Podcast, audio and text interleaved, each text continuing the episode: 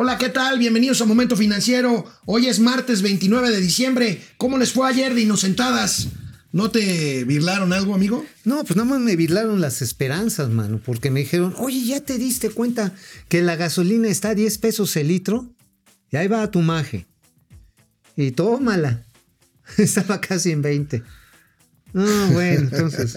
bueno. Sí, sí me dieron la cara de Hoy en nuestra revisión anual 2020. ¿Qué mes? ¿Qué mes? Julio. Julio. Julio. Regalado. No, no, no, no, no seas. ¿No? No, bueno, fue buena campaña. Fue esa, buena este, campaña, muy la buena. verdad, la de neta hecho, es- de hecho, este, cuando vendieron comercial mexicana, este, la vendieron con todo y más Y la bien, marca. La marca Julio Regalado se la quedó un rato más, este, Sí, claro. porque vale mucho. Bueno, nos centraremos en el discurso de López Obrador, Otra grandes vez. contradicciones en julio. Pero también algo de Gatel. Otra vez a Y los- En julio, la visita de Andrés Manuel a Donald, Ah, a Donald Trump. así. Lo comentaremos, ¿verdad? Sí, ah, claro. No, no, estuvo, estuvo reemocionante. Empezamos Momento Financiero. Vámonos. Esto es Momento Financiero. El espacio en el que todos podemos hablar. balanza comercial, Inflación, evaluación, tasas de interés, momento financiero, el análisis económico más claro, objetivo y divertido de Internet. sin tanto choro. Sí, Y como les gusta, peladito y a la boca. ¡Órale! ¡Vamos, réjete bien! Momento Financiero. El presidente de la República lleva ocho informes de gobierno, aunque no lo crean. Vamos a revisar lo que pasó el primero de julio de este año 2020, en el segundo aniversario de su triunfo electoral, sexto informe, porque entonces da cuando su- el aniversario de su triunfo electoral, el primero de diciembre, aniversario de que toma posesión, y el constitucional del primero de septiembre. Y luego- Entonces, bueno, el 1 de julio, segundo aniversario de su triunfo electoral, López Obrador culpó, adivina a quién, de todos nuestros Felipe males. Calderón. No, un, no un nombre propio, un concepto. Ah, el neoliberalismo. Al neoliberalismo. Ah, maldito perro asqueroso, infeliz neoliberalismo. a ver, vamos a ver, ¿qué recordar lo que dijo aquel primero de julio el presidente López Obrador. La pandemia precipitó la crisis del modelo neoliberal. Y a diferencia de otros tiempos y de lo que hacen y respetamos otros gobiernos de otras latitudes, nuestra estrategia para remontar la caída de la economía ha sido radicalmente distinta. En vez de seguir con el sofisma neoliberal, según el cual si llueve fuerte arriba, gotea abajo, como si la riqueza fuera permeable y contagiosa. Ahora nosotros destinamos los apoyos para el bienestar, empezando por la base de la pirámide social y de allí hacia su cúspide, de abajo hacia arriba. Antes de la crisis sanitaria, 18 millones de hogares en nuestro país, de un total de 32 millones, eran beneficiados de cuando menos uno de los programas sociales en curso, es decir, el 55% del total de familias.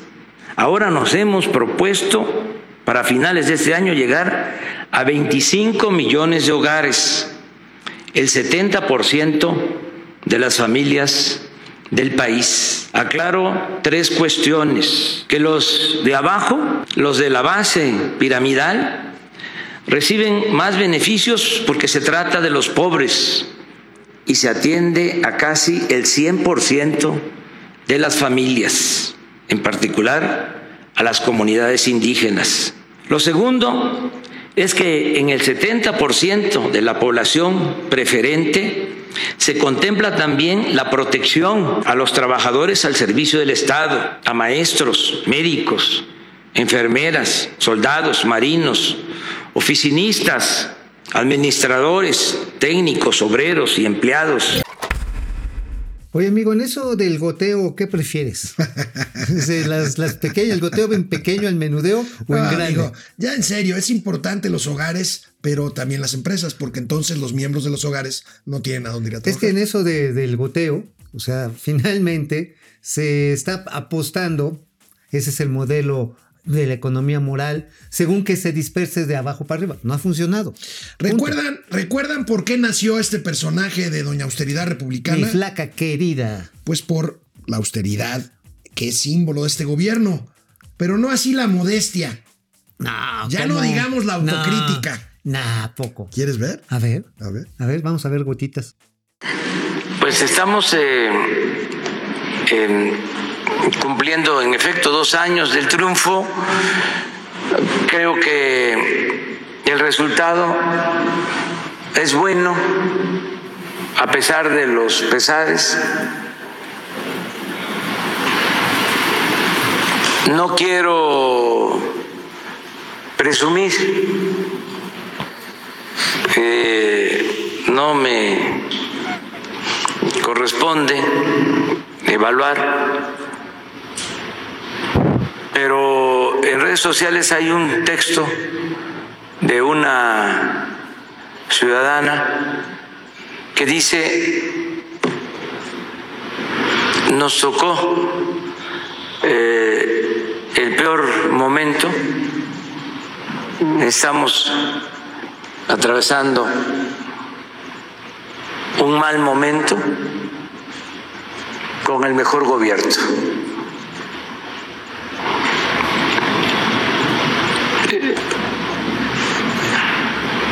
Eso es lo que muchos piensan. Yo eh, creo que el resultado es bueno. Las mismas encuestas de los medios, no las que nosotros eh, mandamos a hacer, porque ya eso se terminó, nos están este, favoreciendo. Oye, ¿sabes? Esto me recordó una canción de Paco Stanley. Que decía, qué lindo soy, cómo, Ah, qué sí, bonito soy, cómo me quiero, sin mí me muero. Sí, sí, sí. No, no hay autocrítica, ¿no? Hay una. Bueno, mira, a ver, eh, los presidentes llega un momento, en todos momentos, en que se pierden, levitan y se desligan de sus bases y ya son... ¿Te acuerdas de aquel viejo chiste de qué horas son las que usted diga, señor presidente? Exactamente. Y además, el autohalago está cañón, ¿eh? Oye, tenemos el mejor gobierno en el peor momento, híjole. Oye, ¿te imaginas con que tantito hubiera dicho eso Enrique Peña bebé? No, no, se lo acaba, se se lo lo acaba. acaba. Con que el Felipe Calderón hubiera dicho algo similar. No, hombre, no, no, sé. no, no, no, que si este Vicente Fox, bueno, Vicente Fox era, también tenía muchos este, dislates verbales, ¿no? ¿Te Sí, acuerdas? sí, sí, era, era, este, tenía incontinencia verbal. Ajá, sí, digo, no es por comparar, pero pues como que me recuerda, digo, en otra parte del espectro político. Pero ¿te acuerdas cuando hablaba Vicente Fox de la lavadora de dos patas? La lavadora de dos patas. Ajá, sí, sí, sí, cosas O, así. ca- o incluso Cedillo, el, el incaus- infausto Cedillo. Ajá, que no que traigo, decía, no traigo cash. No traigo cash. Y llegaba la gente de comunidades muy pobres, afectadas por desastres naturales. No traigo cash. Una ayuda, señor presidente, no traigo cash. Sí, sí, sí, Quema mucho el sol. Bueno, pues aquí el mejor, el mejor gobierno en el peor momento, híjole, Oye, es una. está bien creo bonito, yo, ¿no? Pues es arriesgado, sobre todo porque sí tiene razón con que es el peor momento, ¿eh? Ah, eso sí, y pues lo del buen gobierno, híjoles, está muy, muy en duda. Bueno. Digo, cuando menos ya en De regreso, salud de regreso en la pausa, vamos a ver cómo se enojó el presidente cuando precisamente le pidieron un ejercicio de autocrítica. Estamos hablando del mes de julio. A ver. Esta es nuestra revisión anual 2020, julio. Regresamos a Momento Financiero después de una pausa. Regresamos. Oye, amigo, y aparte de la falta de autocrítica, pues los periodistas o pseudoperiodistas estos que hay ahí en las Ah, los, mañaneras. los y que- doctores honoris causa. los ¿no? doctores honoris causa, los moléculas, Los, este, este, ¿cómo se llama? Los, La- los la corre- piratas, La corredora keniana. la corredora keniana, en fin. Bueno, el presidente en estos primeros días de julio se enojó, después de lo que acabamos de escuchar, se enojó cuando le pidieron un poquito de autocrítica. A ver. Tengo tantos, tantos este, críticos que ellos pueden hacer la lista. Eso sería una forma de desquitar el sueldo, la lista de todos los errores. Pero usted de manera personal, ¿qué, qué- qué retos todavía tiene eh, Ah, por cumplir? yo sí. Y también en un ejercicio de, de Lo que autorreflexión. quiero, vaya. sí, lo que quiero es profundizar más este, en el combate a la corrupción, avanzar más rápido, con más intensidad. Me molesta mucho enterarme de casos de corrupción. Todavía después de 19 meses, eh, estoy encontrando corrupción. Es que estaba podrido el régimen por completo. ¿Qué quieren que les diga nuevo? Que hicieron su agosto los que vendían facturas falsas. ¿Qué quieren que les diga nuevo? Que se mantenía hasta hace unos días el contrabando de diésel. ¿Qué quieren que les diga nuevo? Lo de ayer. ¿Qué quieren que este, les comente que eh, muchos de estos eh, expertos en medios de comunicación formadores de opinión pagaban impuestos con facturas falsas. Tengo mucho trabajo. Es limpiar y limpiar y limpiar y limpiar, pero no hay otra opción, otro camino. Tenemos que erradicar la corrupción. Tenemos que purificar la vida pública. Solo así se va a lograr el renacimiento de México. Entonces me dices que eh, me falta eso. ¿Y promesa de campaña que se haya quedado en el tintero? Muy poco de los 100 compromisos que hice cuando tomé posesión, he cumplido 90.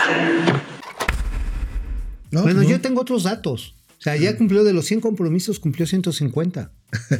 O sea, más allá, o sea, neta, neta, o sea, Oye, oye, el amigo. mejor gobierno en el peor momento. o Oye, sea, amigo, platícanos, por favor, ¿qué fue lo que se encontraron los constructores, los militares, en las excavaciones para construir el nuevo aeropuerto internacional de Santa Lucía, Felipe Ángeles? Se encontraron el mayor yacimiento fósil de América del Norte. Mamuts, mamuts, Mamut. ¿Qué mamut? Sí, sí, Bueno. Oye, ¿sí sabes cómo tiene, cuál es la diferencia entre los elefantes y los mamuts? Este, los este, colmillos. Ajá, sí, sí. Los elefantes los tienen así. Y los mamuts los tienen así. Es Ay, ay, ay. No, y Qué sangrón eres. Oh. Bueno, vamos a ver, vamos a ver esta información que publicábamos en aquellos días Órale. nada más. Ahí están los Ahí colmillotes. están. Oye, ¿cuántos fueron? 200 y pico, más ¿no? de 200 este, especímenes. Decían, no, es que aquí es tierra firme. Aquí Y por supuesto dijeron, bueno, pues habrá un museo del mamut. Del mamut. ¿Qué mamut? Porque Este, también... ¿Saben quién va a ser el hostess del museo del mamut? Mauricio Flores. Eso ya, pues por la edad, ¿no? No, También. no, por lo mamut. Bueno, encontraron también camellos americanos, encontraron... ¿Bisontes? Eh, no, caballos americanos. Ah, caballos, dijiste- es que dijiste no, camellos. también camellos, los dos. El camello americano era parecido al dromedario. Parecido, pero pues se O extinguió. sea, con joroba y todo, ¿o qué? Sí, tenía una jorobita. Ok. Ah, pues, Para andar jorobando. Y, no, y también había un caballito chaparrito, así como pony, que no alcanzó tampoco a evolucionar al caballo europeo o asiático. Bueno, encontraron un montón. ¿Sabes por qué encontraron esa cantidad de fauna ahí? ¿Por qué? Porque era un lago. Pues sí. Pues era un lago, el lago de Es Jaltocán. Zumpango, ¿no? Jaltocán. Era un este. Sí, Zumpango, que es un charquito que quedó del Sí, lago de Jaltocán. está bien. Pero bueno. bueno. supimos en esos, en esos días pr- primeros de julio, antes de que el presidente fuera a la Casa Blanca, de que Doña Austeridad se voló computadoras de la Secretaría de Economía. Sí, qué gacho. A ver. A ver, ¿cómo se los dejaron? Pero, presidente, se quedarían sin computadora tres de cada cuatro trabajadores. ¿Cómo Primero- los van a, a poner a trabajar? Primero, no va a suceder eso. Este, segundo, eh, acuérdense que queremos también que no se queden sin medicinas y sin médicos los enfermos. Acuérdense que queremos que los adultos mayores no se queden sin su pensión. Acuérdense que queremos que los estudiantes pobres no se queden sin sus becas.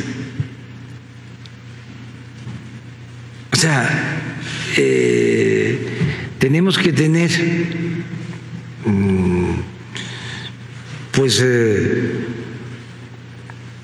una idea general de las cosas. Un servidor público no puede estar pensando en sí mismo. Pero no es egoísmo, presidente, es para realizar su trabajo. O Sí. ellos tienen que poner cuatro mil pesos para... No, no, no va a poner nada. Esto es una exageración. Es- Pero sí se emitió un documento y lo tenemos. O sea, se les dijo. pero no se va a aplicar. Es que a lo mejor la que emitió o el que emitió el documento lo hace para que se desacredite el gobierno, porque todavía hay mucha gente en el gobierno, eh, sobre todo en estos mandos intermedios, que vienen de la época de- o del periodo neoliberal, que entraron ahí, este, Oye, el neoliberalismo, pobrecito, yo creo que no le van a traer nada a los santos No, reyes. ¿eh? ni Sancho Claus. No, ni Sancho Claus, porque es el Bueno, malo Santo de Claus ya no le trajo, Es no el malo de Malolandia. ¿no? No, es el malo de Malolandia. Oye, amigo, y estábamos en los días previos a la visita a Washington. ¿Y qué creen? El presidente se hizo la prueba del COVID. Finalmente. A ver, A ver. Ahí ahí tenemos la imagen de la visita. Eso hablaremos después del corte. Oye, pero, veamos lo que dijo el presidente. Sí. A ver, viene. me voy a hacer la prueba posiblemente el día de hoy, por la tarde. Y ya mañana, si es que alcanza que me den el resultado, ya mañana les informo. Este, no tengo ningún síntoma, no tengo tos seca, no tengo calentura o no me han dado calenturas, no me ha dado calentura, eh, no tengo cansancio, decaimientos, no tengo problemas de respiración, que son los síntomas. Entonces por eso no me he hecho la prueba, pero ahora que voy a salir, este, me voy a hacer la prueba porque eh, no puedo ir enfermo, sería irresponsable. Entonces me hago la prueba hoy, ya mañana yo les eh, informo. Si allá también hace falta, de acuerdo al protocolo de salud, que yo me haga otra prueba, estoy dispuesto a hacerlo. No tengo ínfulas de superioridad. Oye, ¿te acuerdas del libro Oye Trump? Al de Man de Trump. De Oye Trump a Man de Trump. Regresamos después de una pausa. Estamos revisando el mes de julio. Revisión 2020, momento financiero. Volvemos.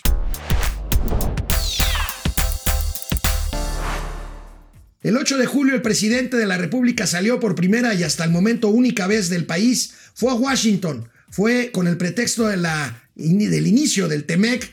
Y bueno, pues, estuvo en la Casa a la Blanca. campaña, ¿no? Y fue a ayudarle a la campaña. Ahorita vamos a ver eso, pero bueno, tenemos la imagen de esta reunión en donde se llenaron de elogios mutuos. El presidente de México incluso habló de la historia de ambos países, habló Sí. de Benito Juárez, habló de Abraham Lincoln. La verdad es que le fue a hacer la chamba a Trump. Fue, pues bueno, Estaba finalmente. en campaña. Trump utilizó varias de las imágenes que tenía ahí precisamente con López Obrador para la campaña, su campaña política retomó eh, escenas de esa visita para decir, miren, cómo ya domesticamos a los mexicanos. Es más, están conformes con pagar el muro. Es más, están deteniendo a los migrantes centroamericanos con la Guardia Nacional.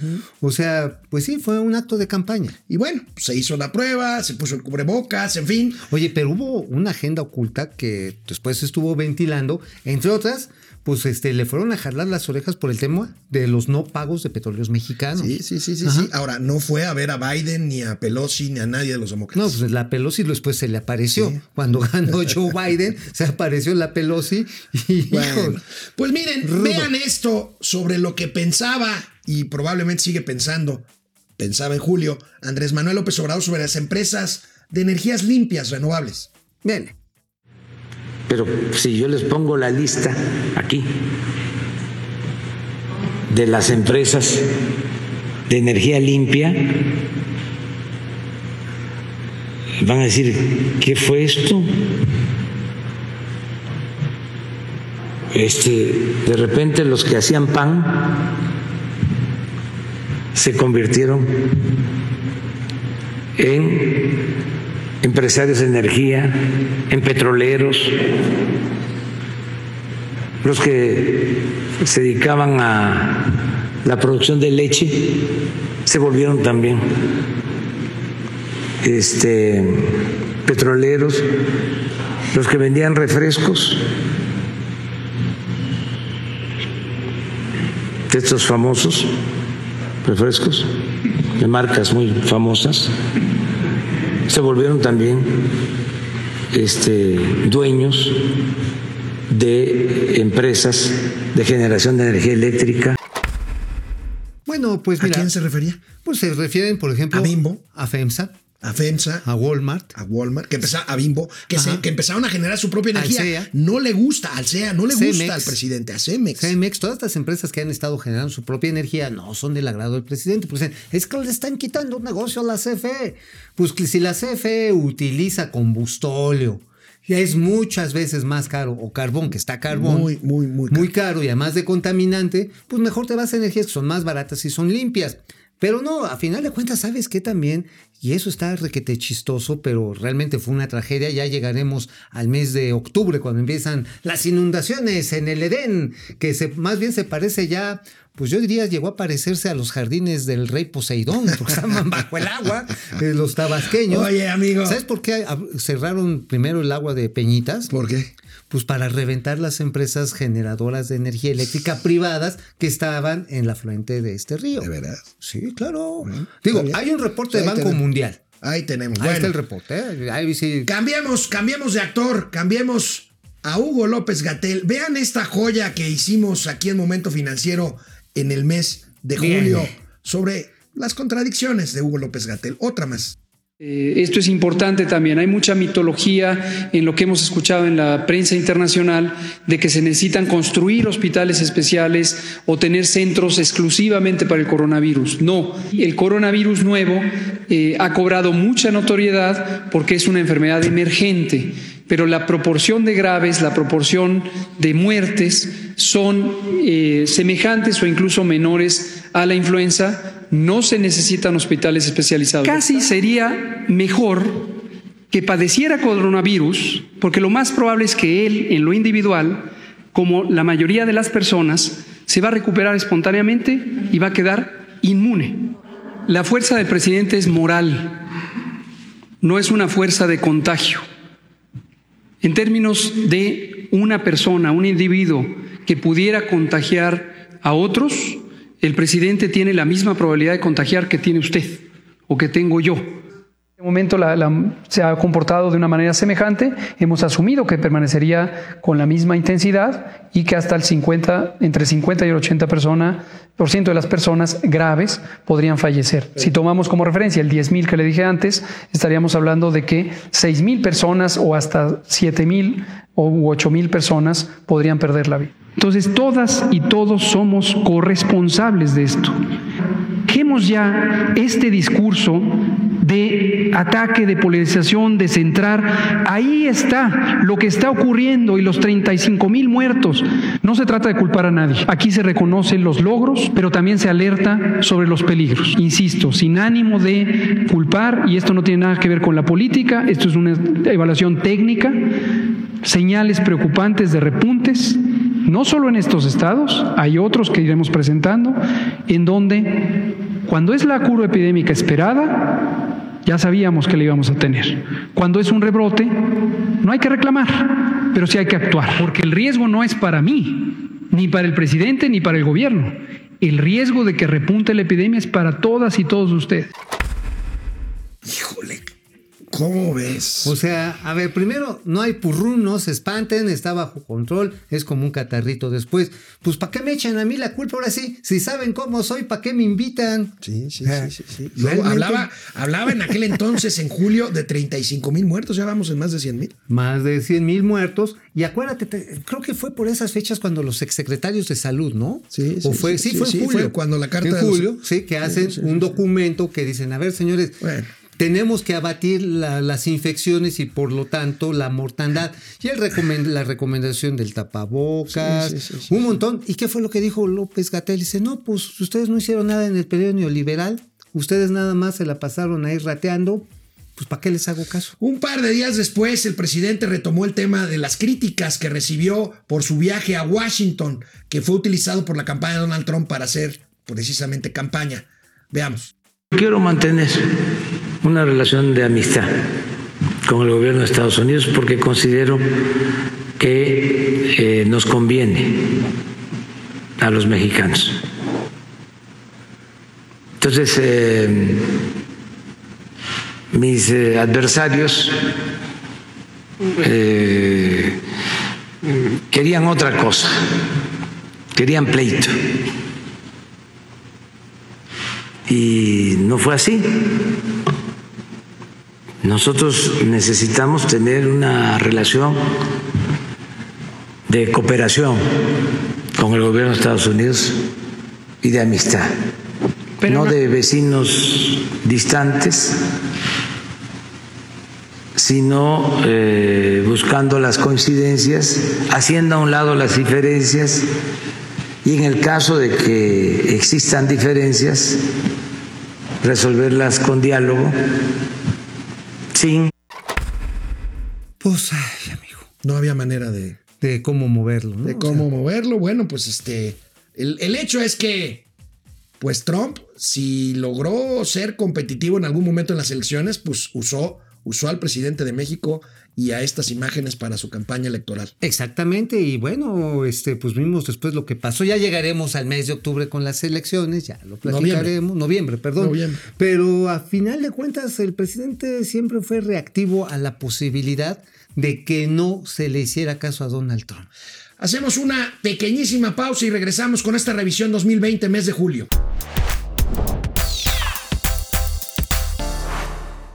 Oye, amigo, todo este año el presidente eh, Andrés Manuel López Obrador se la pasó peleándose con Reforma.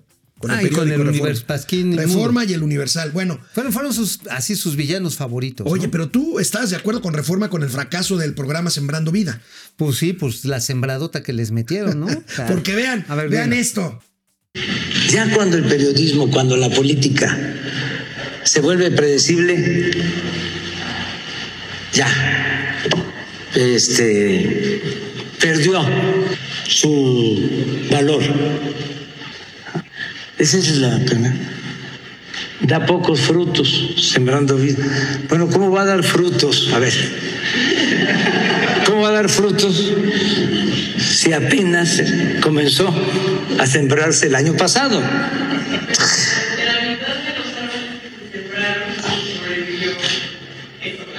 Sí, porque así es la agricultura. Puede ser así. Y yo les diría, ¿cómo recorrieron que esté el millón de hectáreas? Entonces deben de estar ya eh, trabajadas como 600. 600 mil. Entonces, ¿cómo le hicieron? ¿Con drones? O sea, ¿cómo fueron a los ejidos? Ah, ah, bueno. Totalmente fuera de contexto, sí. Sacado de contexto. Bueno, Oye, le molestaba que... Oiga, ¿cómo fueron? Pues fue la secretaría. Ajá, la de Este, pues, agricultura. ¿qué, qué no saben de estadística, de reportes? Este, No, pues El- Al no. presidente no le gusta que lo critiquen. No, no, no le gusta que le digan que las cosas no están funcionando porque él cree ciegamente en los reportes que le dan sus allegados.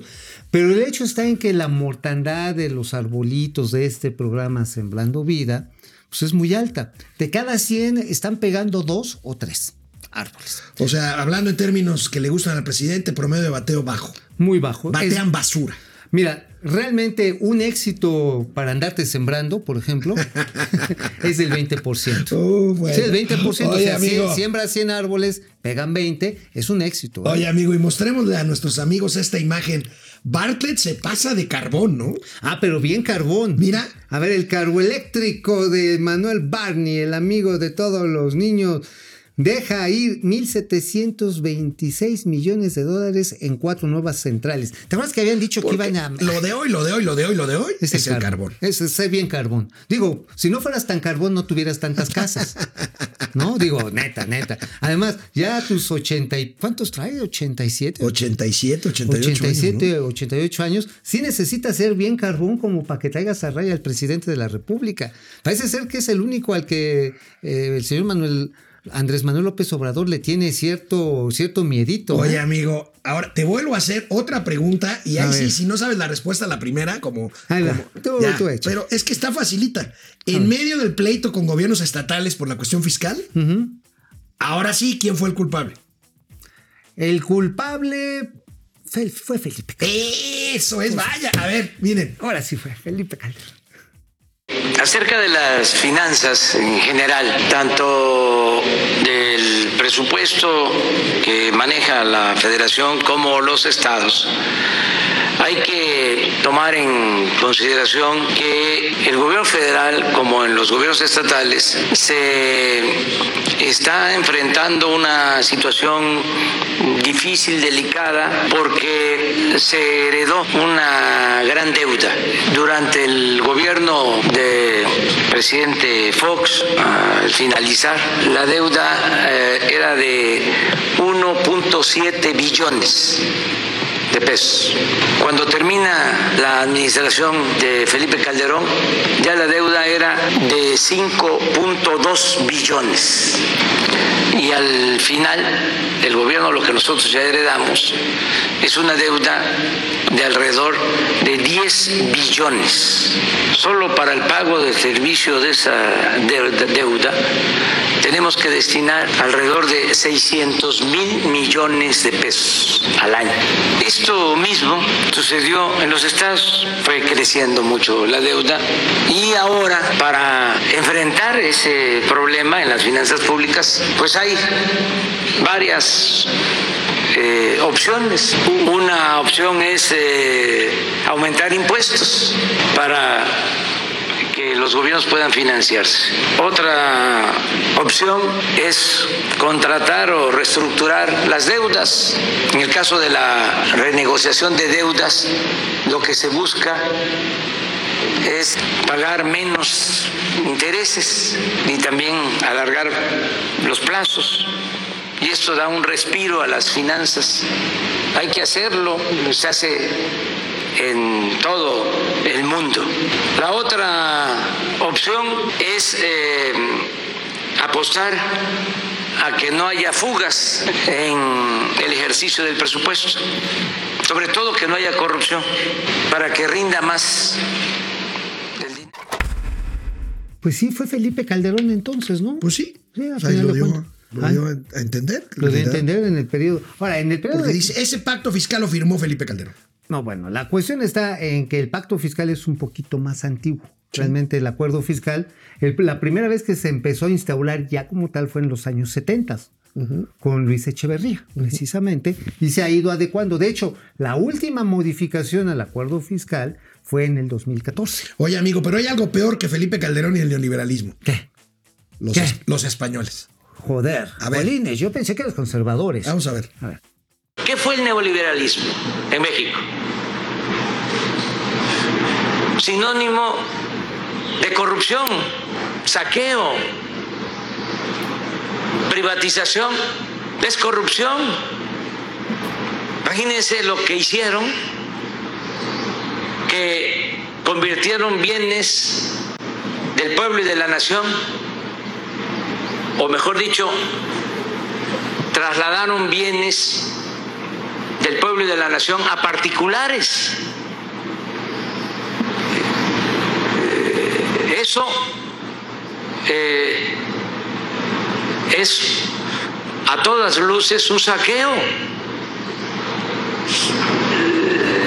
Que quede más claro, durante el periodo neoliberal eh, es eh, cuando más corrupción ha habido en el país, en toda la historia.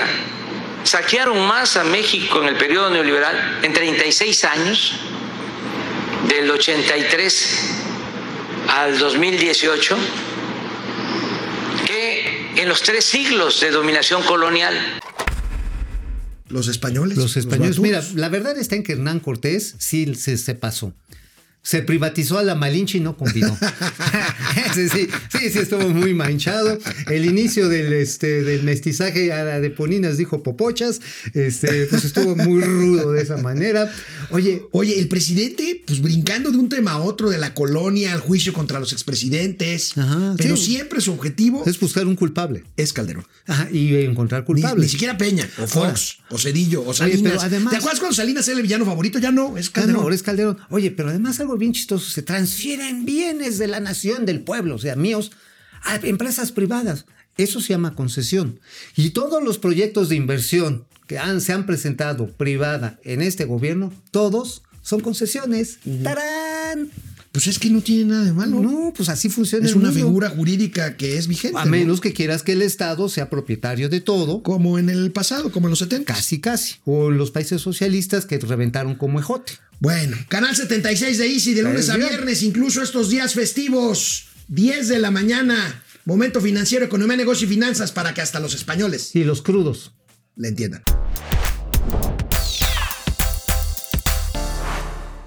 Oye, amigo, una de las varias veces que desacreditó, o por lo menos dejó mal parado el presidente de la República a su secretario de Hacienda fue por el uso del cubrebocas, ¿te Ah, acuerdas? sí, ¿verdad? ¿Por qué no recordamos? Ah, viene, viene, viene. Si, igual que el secretario de Hacienda, considera usted que el cubrebocas va a ser un elemento clave para la reactivación económica. No, pues creo que está muy este desproporcionado, ¿no? O sea, ojalá y fuese eso. ¿no? Digo, hablando de diferencias internas. Sí, no, pues si fuese este eh, el cubrebocas una opción para eh, la reactivación de la economía, pues me lo pongo de inmediato, pues. O sea, pero no es así. Este, yo sigo las recomendaciones de los médicos, de los científicos. ¿eh? No creo que haya dicho eso, Arturo. A ver.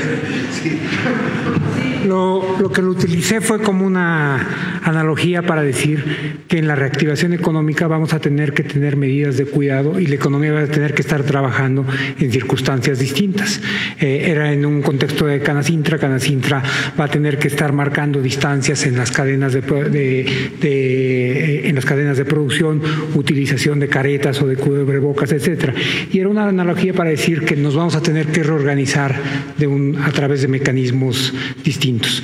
El regreso a una normalidad y a una recuperación, y como el presidente señaló, ya están empezándose a recuperar eh, empleos. En la industria de la construcción hay recuperados más de 100 mil empleos, casi 140 mil empleos, pero están regresando a trabajar en condiciones distintas. Y esas condiciones eh, implican medidas de sanidad y de, y- y de cuidado.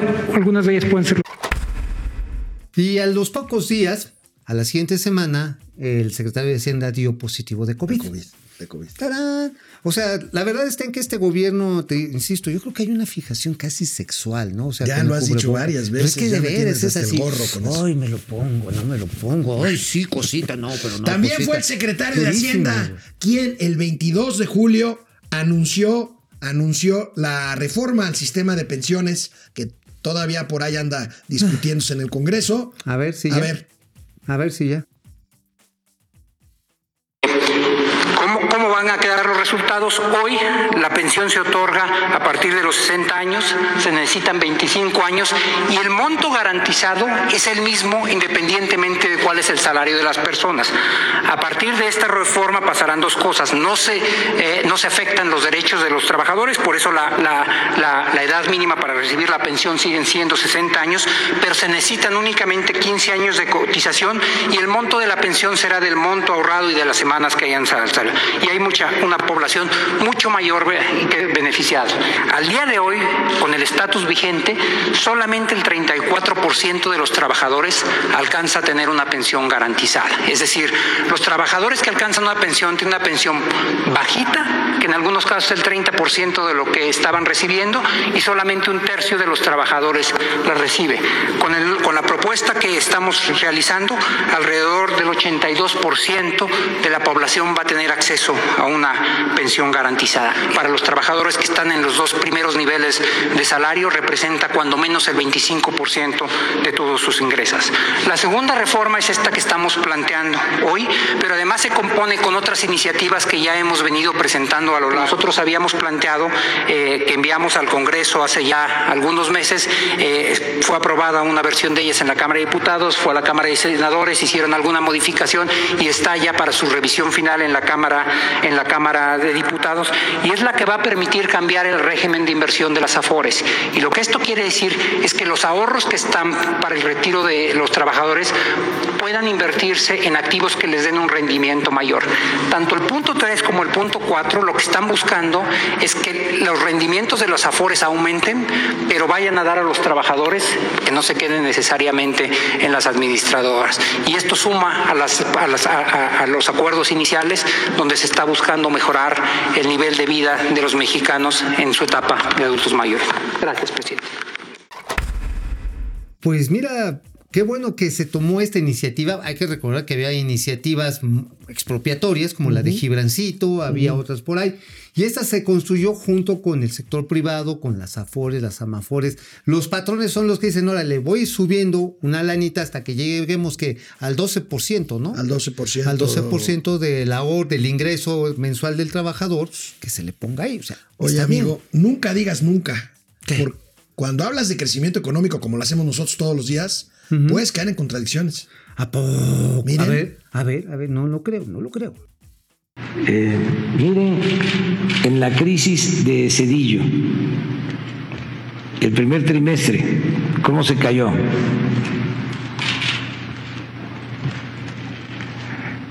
Está bien el, el tema de análisis, de discusión. Allá, en Cedillo. Acá es Calderón.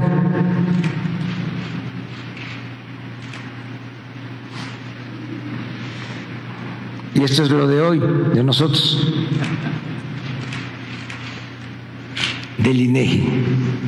No se enojen mucho, ¿eh? o sea, no lo digo por ustedes, sino los analistas. Hoy el INEGI dio a conocer que la caída durante el segundo trimestre del Producto Interno Bruto es de 18.9%. Ya esperábamos estos eh, datos, como se cerraron las actividades productivas se paró la economía. Y nuestra este, propuesta de enfrentar la crisis de, nos está resultando favorable porque dijimos que a partir de julio empezábamos a levantarnos y ya hay signos en ese sentido. Tenemos otros indicadores que nos indican, nos, nos eh, señalan que ya julio vamos hacia adelante. Entonces los datos de hoy del INEGI pues corresponden a esa situación.